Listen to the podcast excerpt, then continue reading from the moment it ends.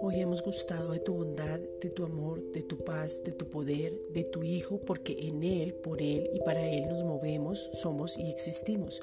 Hechos 17:28. Hoy queremos sumergirnos en aguas profundas y beber de esos ríos de vida que salten para vida eterna.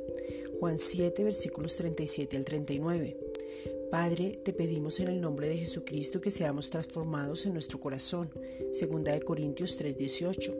Estemos enfocados en todo. Romanos 8:29. Nuestras motivaciones sean las correctas, nuestra palabra sea sí. Santiago 5:12. Permanezcamos firmes. Efesios 6:14. Ahora gobernamos estando en su presencia, somos transformados para mostrar su gloria y darle toda honra y alabanza. Segunda de Corintios 3:18. Mucho más de ti en nosotros. Padre, hoy nos sometemos a toda institución humana por causa del Señor. Oramos por ellos para que decidan ser salvos y para vivir quieta y reposadamente. Primera de Timoteo 2.2 y creemos que tú tienes lo mejor para nosotros, que esto también pasará y que muchos conocerán que Jesucristo es el Señor porque tu palabra corre y es glorificada. Segunda de Tesalonicenses 3.1.